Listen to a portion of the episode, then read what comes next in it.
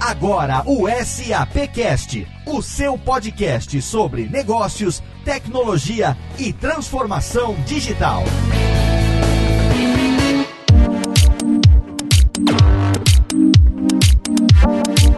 Olá, seja muito bem-vindo. Eu sou Léo Lopes e está no ar mais uma edição do SAPcast, o podcast da SAP Brasil, nosso encontro quinzenal para falar sobre negócios, tecnologia e transformação digital. E no programa de hoje, a gente vai abordar um tema bastante presente na vida das empresas, das empresas que fazem relacionamento com outras empresas. É fato que a maneira como os negócios acontecem hoje em dia vem mudando. A gente está sempre falando aqui, repensando como o trabalho é feito nessa nova economia, nessa economia digital e é cada vez mais mais importante que as empresas se adaptem. Para falar sobre esse tema, a gente tem convidados especiais e para apresentar os nossos convidados, eu tenho aqui os meus companheiros de SAPcast, Max Cunha e Rodrigo Moradi. Tudo bem, meus amigos? Tudo bem, Léo. E com você, tudo certo? Tudo bem, Rodrigo. Terceira temporada a todo vapor e a gente já tá aqui no segundo programa com um tema bastante presente na vida das empresas, né, que desenvolvem o B2B, chamado Business to Business. É isso mesmo, Léo. Um tema super relevante, cada vez mais forte, com cada vez maior maior relevância aqui na SAP e hoje a gente está trazendo alguns convidados super especiais. Inclusive, um deles foi o gestor que contratou eu e o Max aqui na SAP sete anos atrás, talvez no meu caso, quase oito anos já, Léo. Que legal. Você viu a responsabilidade, né, Léo? A gente está com um convidado que já foi da casa, quer dizer, continua que na casa, casa, mas está é. morando longe agora, está no velho continente. Daqui a pouco a gente fala um pouquinho mais. Exatamente, seu Max. E o senhor que é responsável por trazer os nossos convidados já está caprichando logo no começo do ano, hein? Temos que começar a terceira temporada em ritmo forte, né, Léo? A gente vai manter a tradição que tivemos na primeira e na segunda. E começamos então hoje falando desse tema super interessante que você já apresentou. E vamos apresentar então. A gente está aqui com os dois convidados presentes aqui no escritório da SAP em São Paulo. Eu apresento primeiro o Marcelo Fernandes, ele é diretor de marketing América Latina para a SAP Ariba. Seja bem-vindo, Marcelo. Valeu, gente. É um prazer estar aqui com vocês. O prazer é nosso. E agora, falando do nosso convidado especial, é o Gustavo Amorim, que é vice-presidente de marketing global da SAP SAP Ariba. Gus, a gente chama ele de Gus aqui, tá? Gus, seja muito bem-vindo ao SAPcast. Obrigado, Max. Pessoal que tá ó, escutando a gente, eu sou o cara culpado por ter trazido o Max e o Rodrigo, como o Rodrigo falou. Eu peço desculpa. Viu, Léo? Onde a gente chegou? Tá vendo só? Com um chefe desse, fica fácil, né, Max, chegar onde a gente chegou. Com certeza. Olha aí o resultado. SAPcast na terceira temporada. Um programa que se consolida na podosfera brasileira como referência de negócios e transformação digital. E nós estamos aqui com o segundo programa do ano, trazendo para você esse tema interessantíssimo que a gente vai começar a desenvolver a partir do próximo bloco.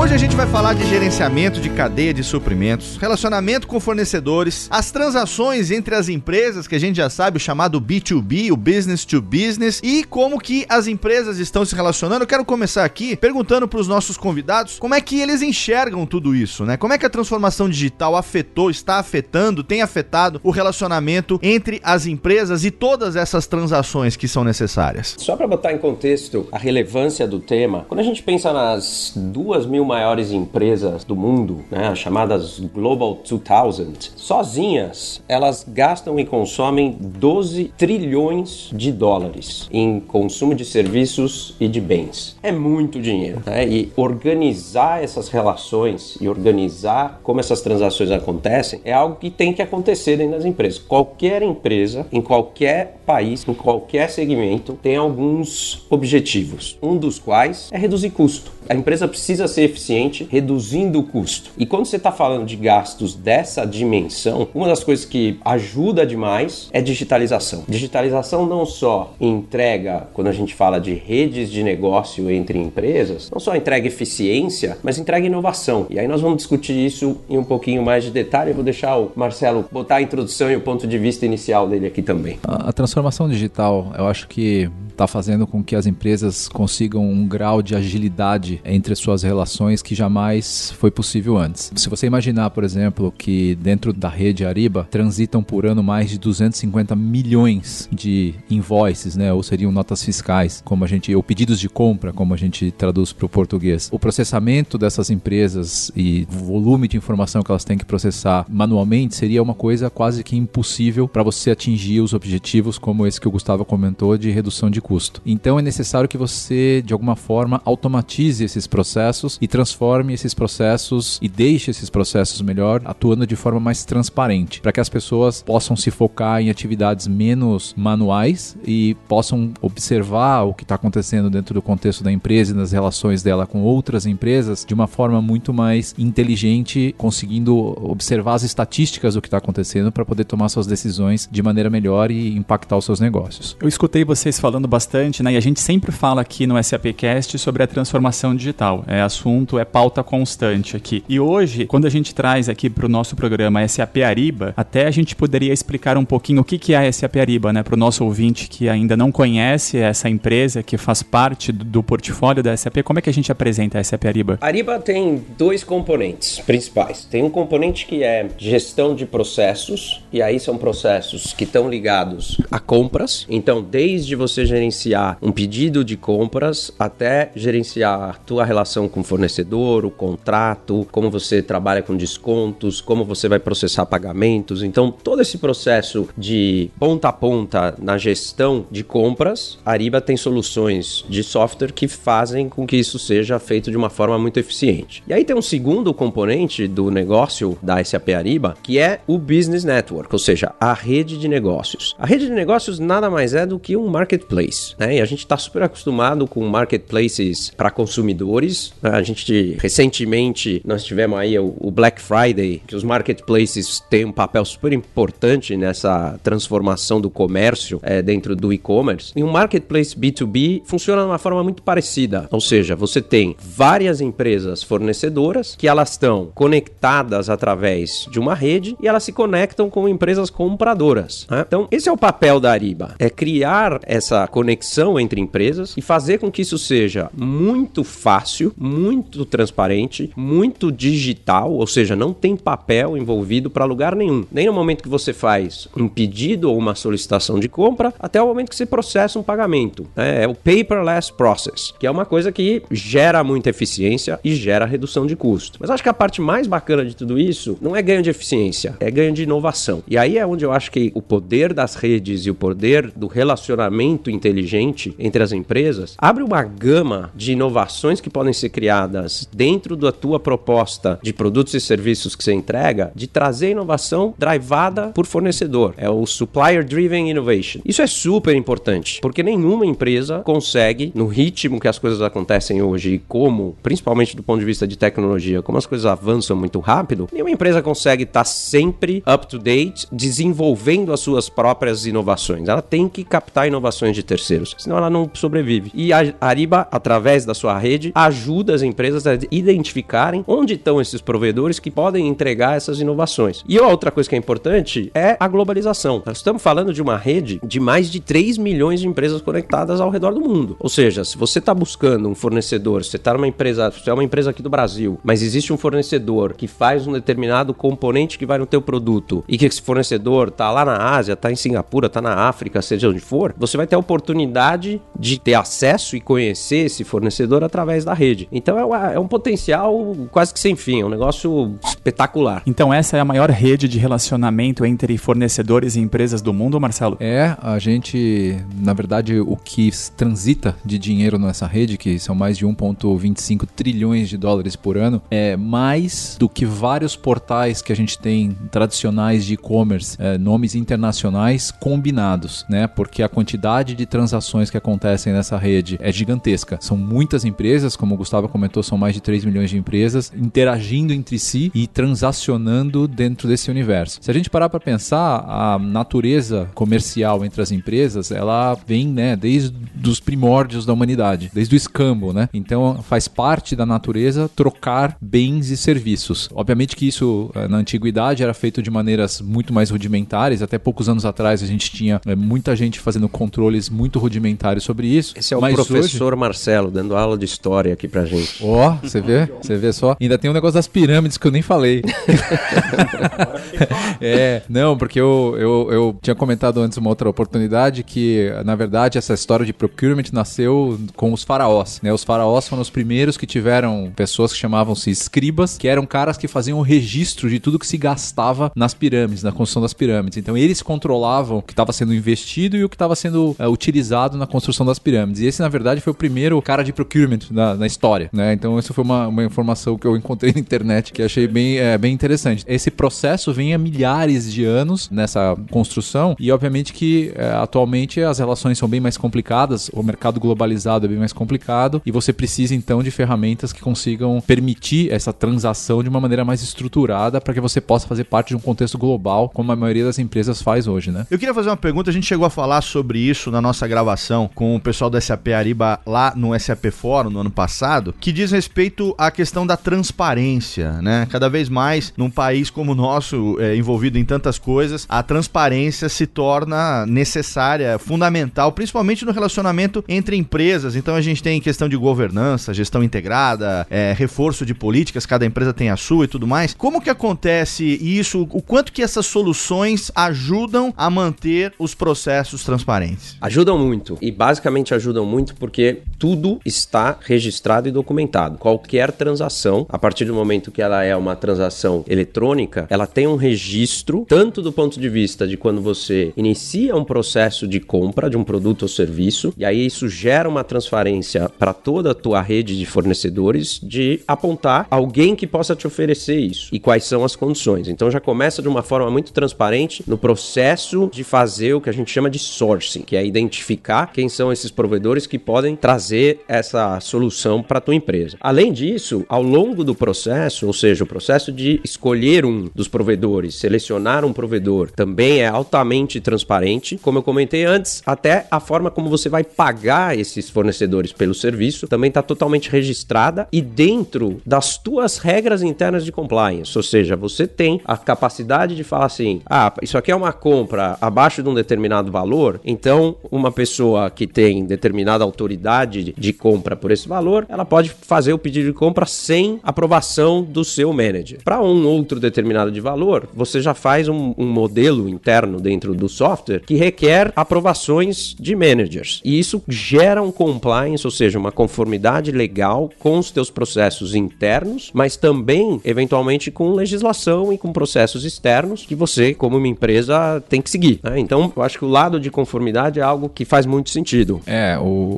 o chefe aqui está internacional, os managers são os gerentes, os gestores das empresas.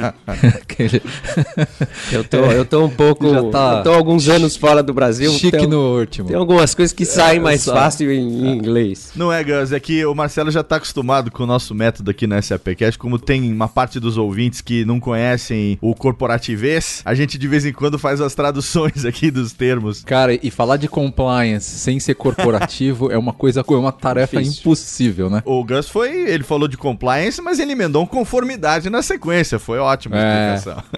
é, então, mas você sabe que o tema, na verdade, que o pessoal fala muito em GRC, né? Governança, risco e compliance. Ou seja, quais são os mecanismos que você tem dentro de uma empresa para garantir que certas políticas são executadas e para garantir que certas atividades que precisam ser feitas e certos processos que necessitam existir estão lá para que a empresa esteja protegida perante a lei, perante aos seus consumidores, perante a todos os seus stakeholders, que eu nem sei qual é a palavra em português para isso, mas enfim, a todos os seus constituintes, eu acho que seria a palavra para isso, para que se possa garantir que essa empresa tenha uma relação idônea com todos esses personagens que ela interage no dia a dia. E você conseguir ter ferramentas de software hoje que garantem isso, hoje para a gente ter ideia, existem leis anticorrupção que podem colocar na cadeia o CEO da empresa por questões de corrupção. E são leis muito sérias, especialmente para as empresas de capital aberto, e isso existe no Brasil já, né? Não estou falando nem é, em nível internacional. Então, as empresas cada vez mais estão preocupadas em como ter essa governança dentro do seu ambiente de trabalho e o compliance ou a conformidade vem exatamente de encontro a como é que eu garanto que o que eu determinei como políticas está sendo efetivamente cumprido. E a maneira de garantir isso é de fato você ter essas ferramentas que permitem que, com que você possa avaliar quem comprou, quem tem autorização, quem recebeu o pedido, como é que foi feita a concorrência, como é que foi feita a, a compra disso, enfim, todos os detalhes pertinentes à área de compras, que obviamente tem um gasto normalmente nas empresas bastante elevado, né? E portanto é uma área sempre sujeita a mais atenção no sentido da conformidade. Então a gente está preocupado com essas coisas nas empresas é extremamente é, importante e o software nesse caso ele se torna fundamental pelas ferramentas que ele oferece. Eu queria pegar um gancho aqui e um passo além da conformidade e, e da gestão de risco riscos. E o gancho é o seguinte: falar em estar operando dentro das leis é o mínimo que qualquer pessoa, até como cidadão, espera que uma empresa faça. Mas eu acho que ter um, um, um passo além é criar um propósito em como a sua empresa opera. Ou seja, e aí eu acho que é, é um momento onde funções como uma função de compras e uma função de cadeia de suprimentos, que trabalham muito próximas, têm um papel fundamental. E aí a gente tem, e aí eu vou compartilhar um pouco das minhas experiências em outros países que de alguma forma estão um pouco mais avançados do que o Brasil nisso, essa possibilidade de falar, bom, eu tenho que adquirir produtos e serviços para minha empresa operar. Isso é, é uma condição que eu não posso fugir. Mas eu vou fazer isso com propósito. E aí o que, que significa fazer isso com propósito? E nós temos uma série de clientes, por exemplo, Nielsen, que é um cliente, uma empresa americana, mas que está no Brasil e que todo mundo conhece. J&J, que no Brasil é mais conhecida como Johnson Johnson. Essas empresas já estão trabalhando de uma forma que elas fazem toda a política de compras delas absolutamente conectada e atrelada com os valores que essas empresas têm. O que, que eu quero dizer com isso? Se você é uma empresa que faz compras nos Estados Unidos, tem muita empresa lá que dá preferência a empresas fornecedoras que são de veteranos de guerra ou que são de mulheres, né? Que são as proprietárias são mulheres ou que são de uma determinada geração. E por isso que eu digo assim, os Estados Unidos já tem uma certa, né, um certo avanço nessa coisa de queremos gerar diversidade na nossa cadeia de suprimentos e isso entrega uma coisa que está muito conectada com os valores da empresa. E a própria SAP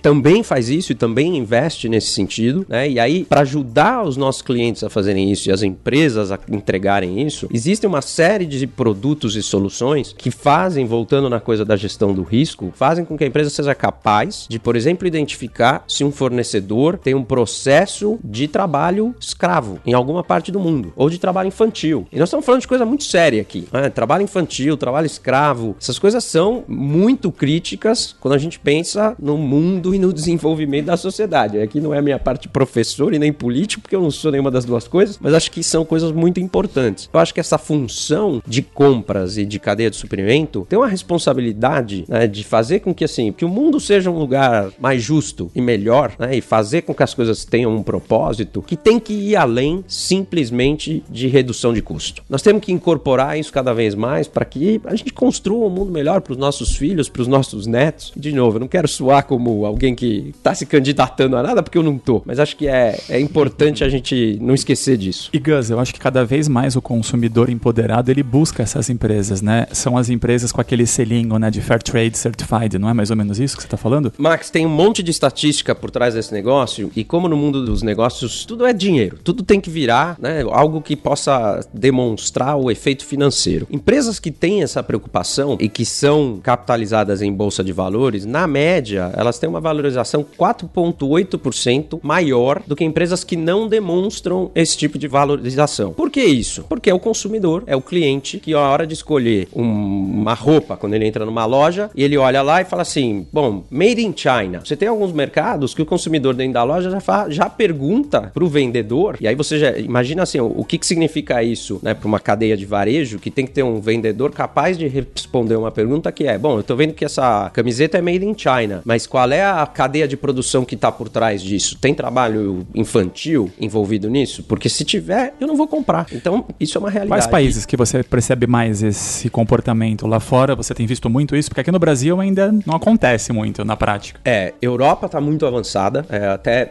talvez mais do que Estados Unidos. Avançada no sentido de que isso está consolidado na mentalidade e no dia a dia das pessoas. Os Estados Unidos eu acho que tem uma agenda corporativa que é muito forte né, em, em fazer com que essas coisas sejam muito visíveis e o americano americano é muito bom em marketing, em, em, em, fazer uma certa promoção das coisas, que o europeu não faz tanto, né? O europeu é mais é, assim, de incorporar determinados valores e fazer com que essas coisas sejam parte do seu dia a dia. Eu acho que a Ásia sofre um pouco mais, é, e a Ásia, de certa forma, é um pouco ainda o centro de muitos dos problemas com relação a questões ambientais, sociais e de trabalho. E até pelo fato das economias asiáticas crescerem de uma forma tão rápida, e tem muita oportunidade lá hoje, as empresas ainda não estão com esse DNA tão forte. Na América Latina é uma coisa um pouco parecida, e no Brasil também. Né? Assim, eu acho que no Brasil a gente tem uma agenda hoje, infelizmente, até pelos problemas todos recentes, que é uma agenda muito mais de transparência, é uma agenda muito mais ainda de não corrupção, se for uma, um termo que exista, do que uma agenda de propósitos e de valores. Eu acho que a gente está numa fase um pouco anterior, que é uma fase absolutamente necessária e crítica. Né? Nós temos que operar como um país, como uma economia que é limpa. Limpa no sentido de que essas coisas são transparentes, são visíveis e estão disponíveis para todo mundo. Para partir daí a gente conseguir avançar, né, para ter coisas que a gente fala, bom, então agora eu vou cuidar da minha cadeia de suprimentos que refletem os meus valores como empresa e as coisas que eu acredito e que as pessoas e os funcionários que fazem parte daquelas empresas também acreditam. Nós ainda não estamos lá. E acho que é um processo de certa forma inevitável, porque como qualquer processo globalizado, as empresas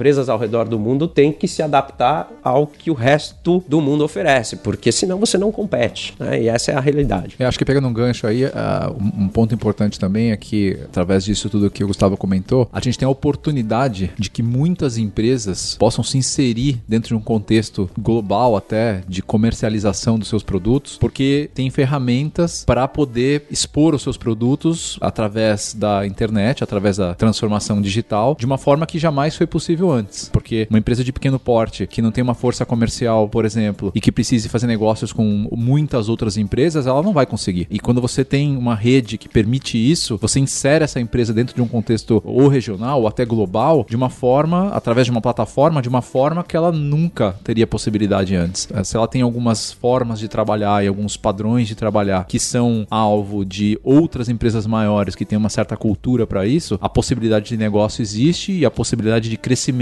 existe, né? Ou seja, a possibilidade de que essa empresa possa faturar mais, aumentar suas receitas, ela de fato existe e em ambientes e acho que em regiões onde você tem uma grande penetração de empresas de pequeno porte, isso faz diferença, né, para o crescimento do, do país, para o crescimento de, um, de uma sociedade como um todo.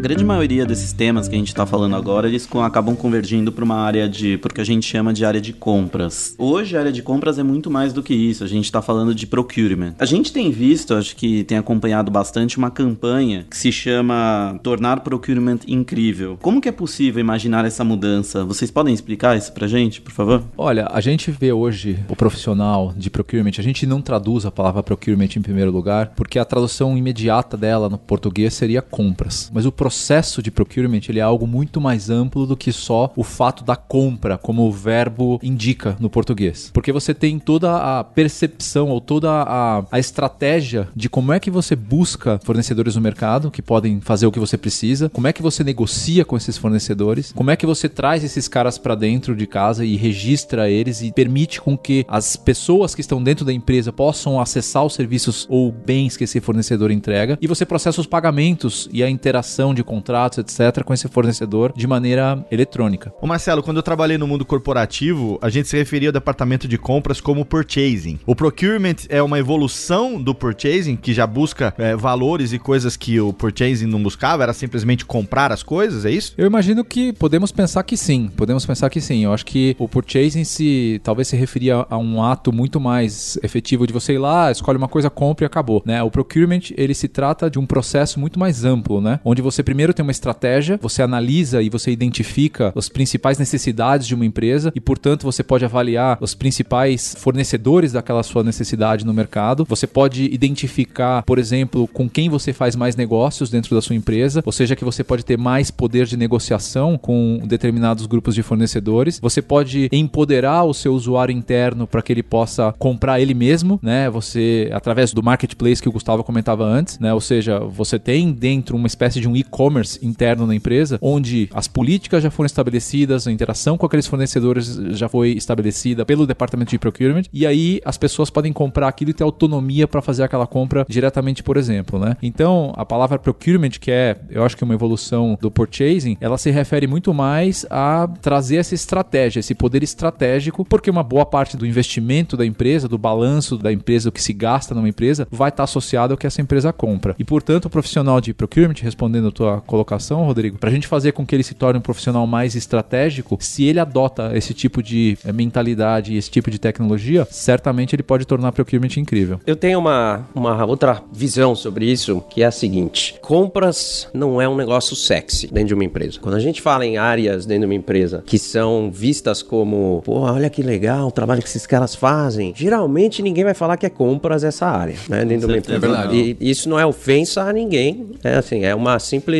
visão de uma realidade. Pessoas podem pensar no marketing, podem pensar em algumas coisas de recursos humanos, podem pensar em vendas, até em finanças, mas não vão pensar em compras como uma coisa, pô, esse trabalho aqui é um negócio super divertido. Por que não? Porque ele tem funções que são funções bastante, entre aspas, metódicas, porque elas requerem um grau de detalhe grande. Né? Então imagina assim, a gestão de contrato com fornecedor não pode sair errado. Né? O contrato tem que estar perfeito, porque o risco envolvido em você fazer um contrato mal feito é muito grande. Por outro lado, a relevância que isso tem, eu falei na Nielsen como um, um cliente nosso, a Nielsen compra por ano, né, o gasto que eles têm é de 2 bilhões de dólares. Imagina que eles, gerem, que eles sejam capazes de gerar uma economia em cima desses 2 bilhões de 1%. Estamos falando de 20 milhões de dólares. É muito dinheiro. Né? Ou seja, tem uma capacidade de afetar o resultado de uma empresa que é um negócio incrível. Só que, dentro das empresas, quando alguém de uma área de recursos humanos, por exemplo, fala assim: puxa, eu para fazer o meu trabalho, eu preciso de um computador novo. E aí essa pessoa passa por um processo de compras, de adquirir um novo computador. Geralmente não é uma experiência bacana dentro das empresas. Principalmente agora que a gente evoluiu para um mundo que é, outra vez, totalmente mobile, digital, onde a gente compra tudo pelo telefone, compra tudo pela internet. Tudo é uma experiência estilo Amazon. É assim que a gente tá acostumado, esse é o parâmetro. Aí você vai trabalhar, você sai de casa você acabou de comprar o teu tablet novo, com uma experiência super legal. Você chega na empresa e fala: "Agora eu tenho que comprar um computador para fazer o meu trabalho". E aí você tem uma experiência de usuário fazendo isso que é um negócio completamente desconectado. Um parto. Para que a empresa consiga colocar todas as suas regras internas, para que o funcionário fale: "Puxa, mas será que eu tô comprando o computador no melhor preço? Será que eu tô comprando o melhor computador dentro do meu budget?" Tem um monte de situações. Então, tornar procurement incrível é fazer com que tudo isso seja fácil para todas as partes dentro da empresa que estão envolvidas nisso. Desde o usuário final,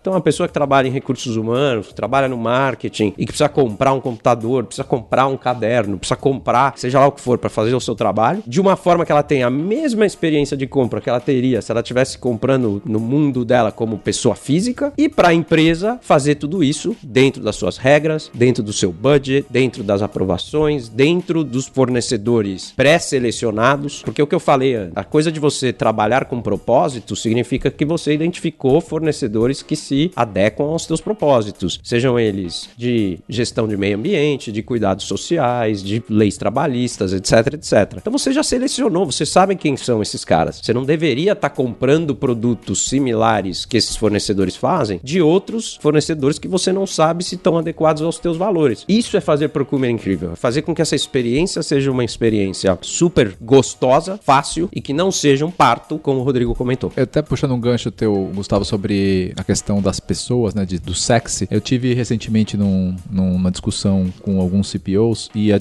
o tema era exatamente gestão de talentos dentro da área de CPOs. E o que eles comentavam era exatamente isso. Putz, não é nada sexy. O cara se forma, ele quer ir trabalhar no marketing, quer trabalhar em vendas, outra coisa, mas não quer ir trabalhar na área de procurement. Vou te interromper. E aí acho que vocês vão compartilhar da minha experiência pessoal. Estudei administração aqui no Brasil e depois eu fiz um MBA fora do Brasil. Eu nunca tive uma aula de compras ou procurement. Nunca. Verdade, não, Você Também não, nunca, É. nada. não faz parte, né? Não, é. Por que, que não faz parte? Porque tinha essa visão de ser uma coisa absolutamente operacional. Sim. E aí é que tá, né? A gente falou em inovação, falou em uma série de coisas, que é o que faz com que a função se converta em algo não só estratégico do ponto de vista de redução de custo, mas principalmente do ponto de vista de mudar o jogo. E o pessoal tá preocupado com isso realmente, né? E todos eles demonstraram essa preocupação nesse mudar o jogo, que é de fato ter ferramentas que essa geração, principalmente os millennials que vêm por aí, que são os novos profissionais que estão entrando no mercado, etc., se identifique com essas ferramentas, né? Porque se o cara ele nasce numa era digital, ele usa um tablet a vida inteira, ele faz compras num ambiente, num marketplace conhecido, e ele chega na empresa e aí ele vê uma coisa completamente diferente, realmente não existe estímulo nenhum para aquele profissional se interessar por uma área assim. Então eu acho que quando você consegue aliar essas ferramentas que dão mais a cara das novas gerações estão vindo por aí são mais digitalizadas e associados isso tudo com a, o propósito da empresa, tudo que as novas gerações estão buscando e que fazem com que a área de, de procurement acabe sendo mais incrível, né? mais interessante para esses profissionais. Eu tenho mais uma pergunta aqui para o Gustavo e para o Marcelo. Uh, a gente tem supply chain, a gente acabou ainda não falando de supply chain. O quanto que essa área ela está próxima ou conectada ao processo de compras, ao processo de procurement, né, que vocês explicaram toda a estratégia que tem por detrás hoje e como que as redes de relacionamento estão impactando dentro disso tudo? Tem muito relacionamento. As áreas de cadeia de suprimentos ou supply chain e compras ou procurement, né? A gente adora falar os termos em inglês. Elas trabalham sempre muito juntas. E aí, cadeia de suprimentos tem algumas características. A primeira delas é que é algo super volátil. As coisas mudam e mudam muito rápido dentro de uma cadeia de suprimentos. E por que, que elas mudam? Porque você pode ter um problema, por exemplo, de um furacão na Ásia, um tsunami, não sei aonde, e que o teu fornecedor não consegue mais produzir. Então, condições climáticas é uma das coisas. Você pode ter situações geopolíticas que interferem na cadeia de suprimentos. Né? Então, se amanhã estoura um conflito, não sei aonde, uma guerra, não sei o quê, ou se a Catalunha se independentiza da Espanha, que é um assunto mais próximo do meu dia a dia atualmente, já que eu estou vivendo na Espanha, essas coisas geram muita ruptura na tua cadeia de suprimentos. Então é super importante que você tenha um planejamento. E o nome do jogo, que não é nem de hoje, uma coisa que já existe há algum tempo, são cadeias de suprimentos que são drivadas e geradas por demanda. Ou seja, você ter capacidade de fazer planejamentos dessa demanda para ter uma reação da tua cadeia de suprimentos em tempo real, e essa é uma palavra-chave aqui, é um negócio super crítico. Para você fazer isso, você tem que trabalhar com as tuas redes de produção e com as tuas redes de suprimentos, que seria mais a área de compras, super conectadas. Por isso é que elas existem de uma forma e tem que coexistir de uma forma super integrada. Por quê? Porque tem coisas, por exemplo, você fazer um onboarding de um fornecedor teu dentro de um novo produto, por exemplo, que você vai lançar. Eu vou dar um exemplo. Uma história que eu ouvi numa conversa com um cliente nosso também. Não me lembro exatamente há quantos anos, mas a Tag Heuer,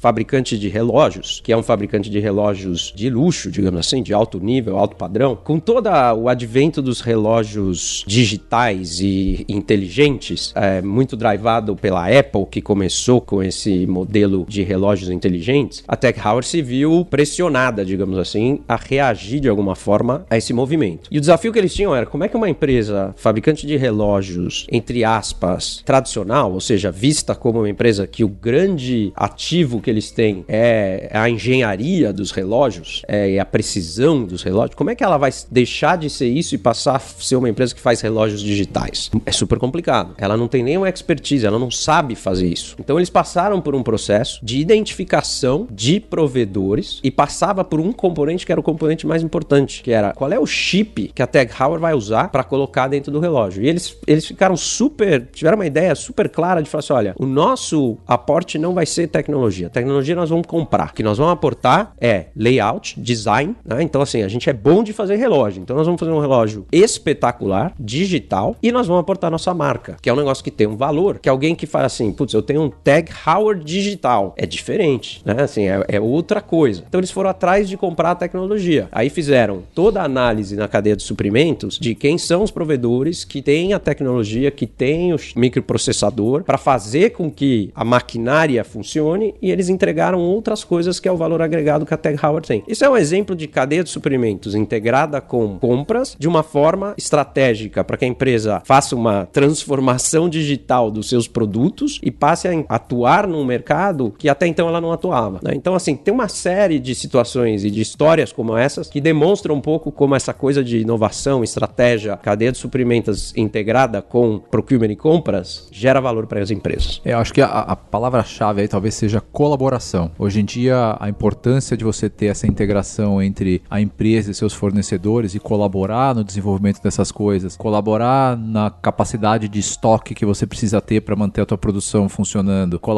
nos pedidos que você vai garantir para essa empresa para ela poder estar é, tá preparada para entregar o estoque que você precisa, acaba sendo um, uma peça-chave para você poder executar tudo isso que o Gustavo acabou de comentar. A gente tem uma outra história também, né? Talvez seja a história que você vai falar agora. O que eu ia falar é, próxima vez que o pessoal for jogar um Xbox, lembre da, da SAP Ariba, porque toda essa colaboração que o Marcelo está falando, Exato. a Microsoft faz isso para produzir o Xbox. Exatamente, isso que eu ia comentar mesmo, o Xbox e o, os tablets também, né, que ela produz hoje, né? A Microsoft é um cliente importante da SAP Ariba, já foi comprovado a economia de milhões e milhões de dólares pelo uso da tecnologia por essa colaboração e a otimização da cadeia de valor, exatamente para evitar desperdícios, para você saber esses níveis de estoque que você precisa para garantir sua produção e, obviamente, inovar junto com esses fornecedores, né? Porque hoje uma grande parte do resultado de uma empresa que tem produção e que depende de uma cadeia de valores para fazer é, os seus negócios vem exatamente da gestão do custo do seu produto principal de venda, porque ele é o principal ponto para você gerar o resultado final em termos financeiros depois e, obviamente, em termos de time to market, de entrega, velocidade de entrega do mercado, de qualidade do produto, de novas funcionalidades, etc. Que sem a tecnologia, sem essa capacidade de interação que hoje, por exemplo, a, a solução da, da SAP Ariba entrega, seria muito difícil de você alcançar o mesmo objetivo.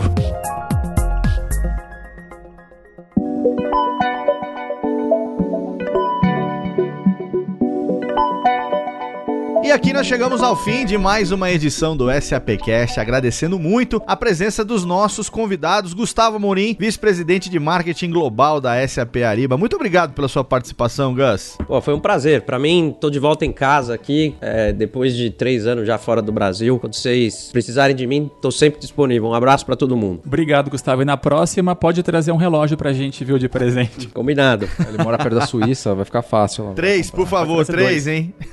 Três. Traga três, manda um aqui pra Serra Negra.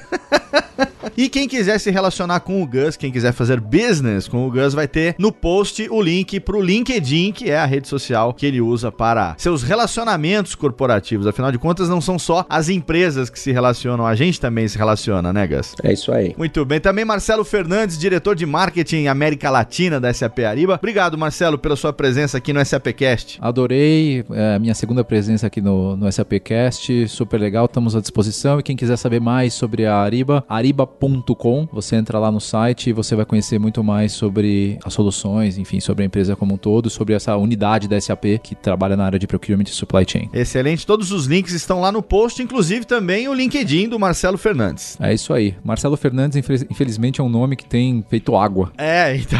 tem milhares de Marcelo Fernandes, mas se você procurar Marcelo Fernandes SAP, você vai me achar lá no LinkedIn. A gente facilita a vida do ouvinte também deixando os links lá no post desse programa. Você também entra lá e confere também o texto do post com todas as participações. E a gente encerra por aqui o programa agradecendo mais uma vez a presença dos nossos convidados. Você fica aí mais um minutinho porque voltamos eu, Max e Rodrigo para o nosso bloco final, nosso bloco de interatividade.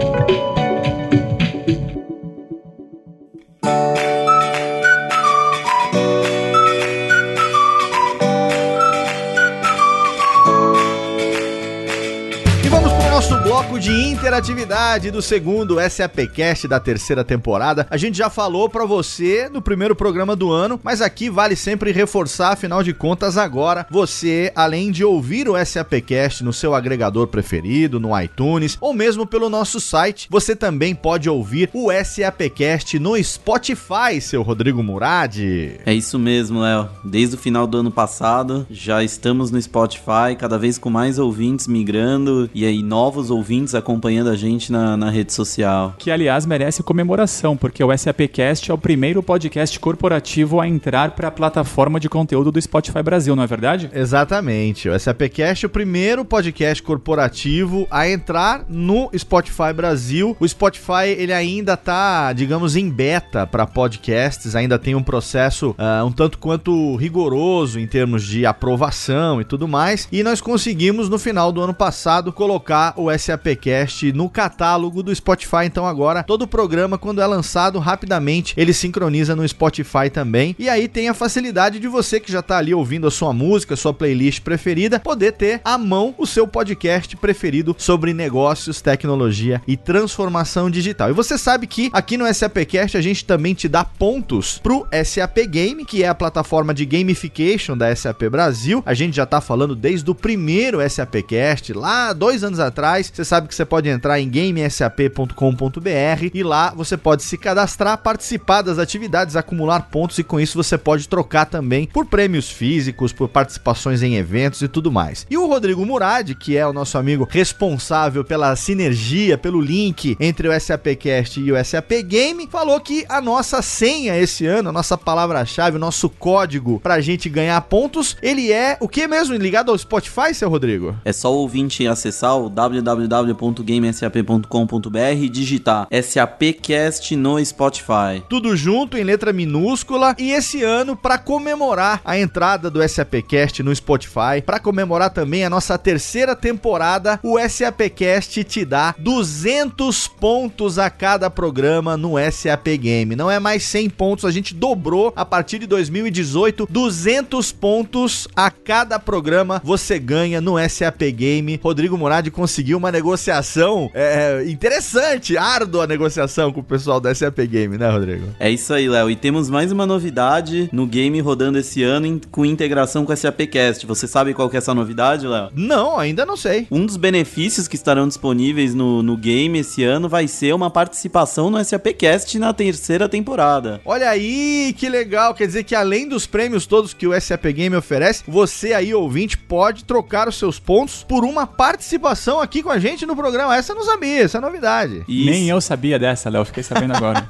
Olha aí. Isso, Léo. E mais ainda, vai ter uma outra premiação que vai, o ouvinte vai poder acompanhar ao vivo, em loco, aqui na SAP, uma gravação da SAPcast com o nosso super estúdio. Olha aí que fenomenal. Então é cada vez mais motivos para você, ouvinte do SAPcast, participar do SAP Game, interagir conosco. A gente tem aqui esse bloco de interatividade esse ano. A gente quer trazer para cá os tweets, a gente quer trazer para cá também os e-mails que você manda pra gente. Então para isso vamos passar pro nosso ouvinte agora quais as formas que ele tem de interagir com o SAPcast nas redes sociais. Isso aí, Léo. Começando pelo Twitter, é o arroba SAP Brasil. É, é só usar a hashtag SAPcast também, que a gente vai estar tá acompanhando. E aproveitando, eu gostaria de agradecer a turma do Financast, que é sempre um ouvinte assíduo do SAPcast, está sempre compartilhando o nosso podcast na, na rede. Então, um abraço para a turma desse podcast. Além disso, temos nosso Facebook, a fanpage SAP Brasil, o Instagram SAP Latinoamérica e, claro, o nosso site www.sap.com.br.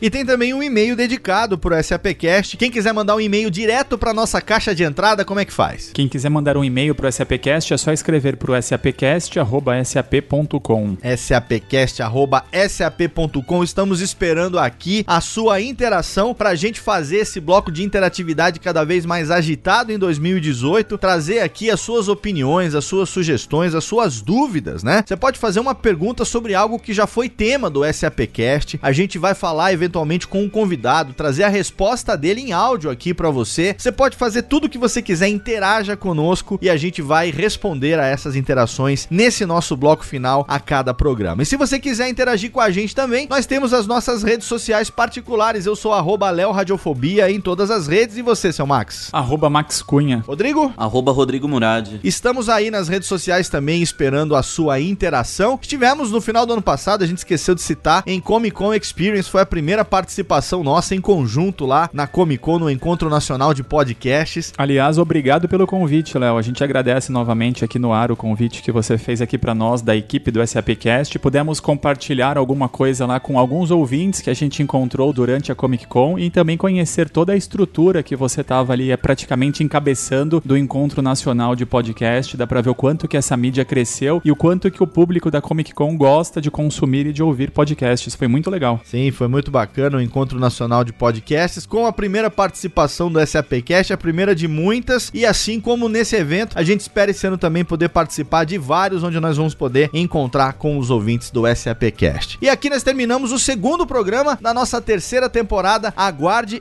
SAPcast a cada duas semanas, às segundas-feiras, até o final de 2018. Estaremos aqui com você a cada duas semanas, trazendo sempre assuntos altamente relevantes sobre negócios, tecnologia e transformação digital. Daqui a duas semanas a gente está de volta. Contamos, como sempre, com o seu download, com sua audiência e também com o seu play lá no Spotify. Um abraço e até lá.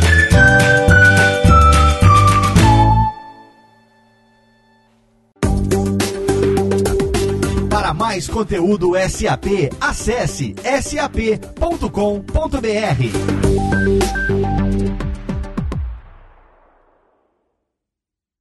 Este podcast foi produzido por Radiofobia, podcast e multimídia.